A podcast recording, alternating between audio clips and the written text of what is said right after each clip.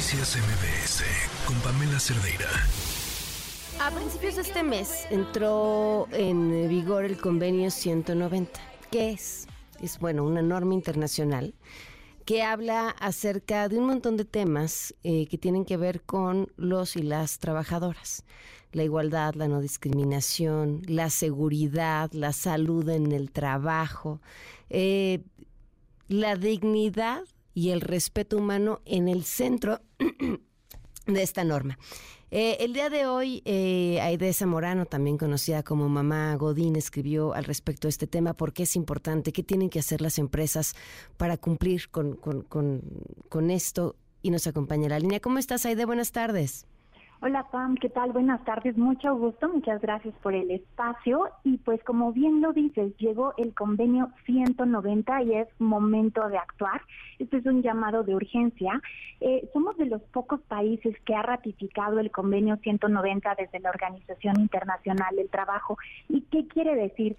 Agárrense, por favor, yo espero que estén listos en la Profedet, que estén listos en COPRED, en CONAPRED, en todos estos organismos descentralizados que ya tenemos para eh, reportar el acoso y las violencias que vivimos desde la fuerza eh, laboral en México, porque el convenio 190 primero ya nos eh, acepta a nosotros o nos da esta figura de personas.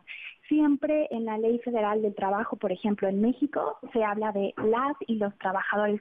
Y algo muy bueno que trae y que les ponía un tuit al respecto hace ratito, es que, por ejemplo, si hoy ustedes tuvieron una entrevista de trabajo y los están, les están cuestionando cuántos hijos tienen, a qué se dedican eh, sus esposos, eh, si les van a dar permiso o no, ya les pueden aplicar desde ahora porque este convenio es vigente vigente desde el 6 de julio en México, ya les pueden aplicar el convenio 190, aunque ustedes solo sean candidatas para ocupar una posición en alguna de las oficinas. Justo, ¿cómo haces valer este convenio?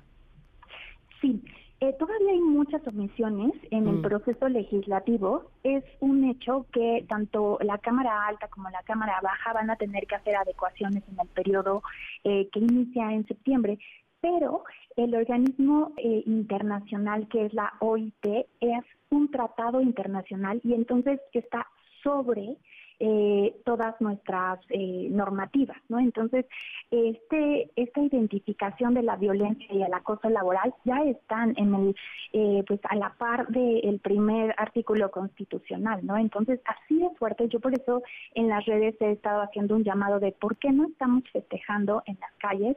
es un llamado a robustecer desde los centros de trabajo los protocolos de acción y de denuncia de acoso y de violencias y a donde se puede acercar a hacerlo valer es, por supuesto, las autoridades federales, empezando por la, eh, la Profedet, eh, pueden también acercarse a la COPRED, que está en Ciudad de México, que es el Consejo para Prevenir la Discriminación, también la CONAPRED, que es el mismo organismo, pero a nivel eh, nacional, y por supuesto que eh, hay que empujar y hay que hacer que se haga mucho más visible este tema, porque creo que se les acabó el 20 PAM. Yo estoy muy emocionada con esta noticia y creo que la oficina del secretario Marat va a tener muchísimas quejas al respecto de las violencias que vivimos en el mundo del trabajo. Aide, especifica eh, qué es violencia, qué es acoso, porque eh, son temas en los que es curioso, pero llevamos relativamente muy poco tiempo dentro de la conversación y hay a quienes les es difícil distinguir qué califica como violencia en el trabajo, qué califica como acoso en el trabajo, tanto en lo personal.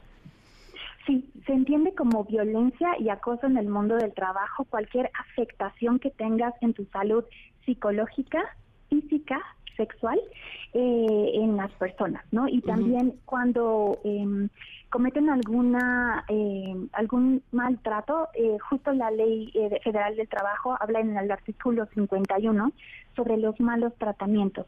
Entonces, el OIT, el convenio 190, también lo refuerza. Y lo más relevante, que es lo que a mí me gusta muchísimo más, es que está protegiendo a personas que trabajamos en el sector privado y en el sector público. Mm. Y también a personas que trabajamos en la formalidad y en la informalidad.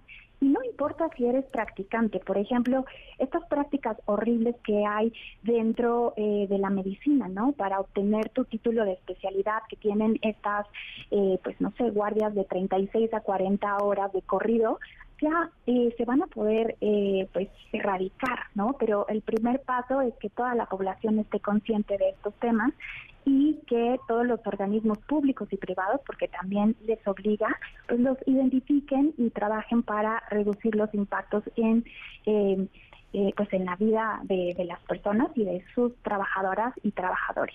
Claro, pues Aide, te agradezco muchísimo que nos acompañaras para platicar de este tema. Muchísimas gracias, Pam. Un gusto, un abrazo. Gracias, igualmente. Muy buenas tardes. Noticias MBS con Pamela Cerdeira.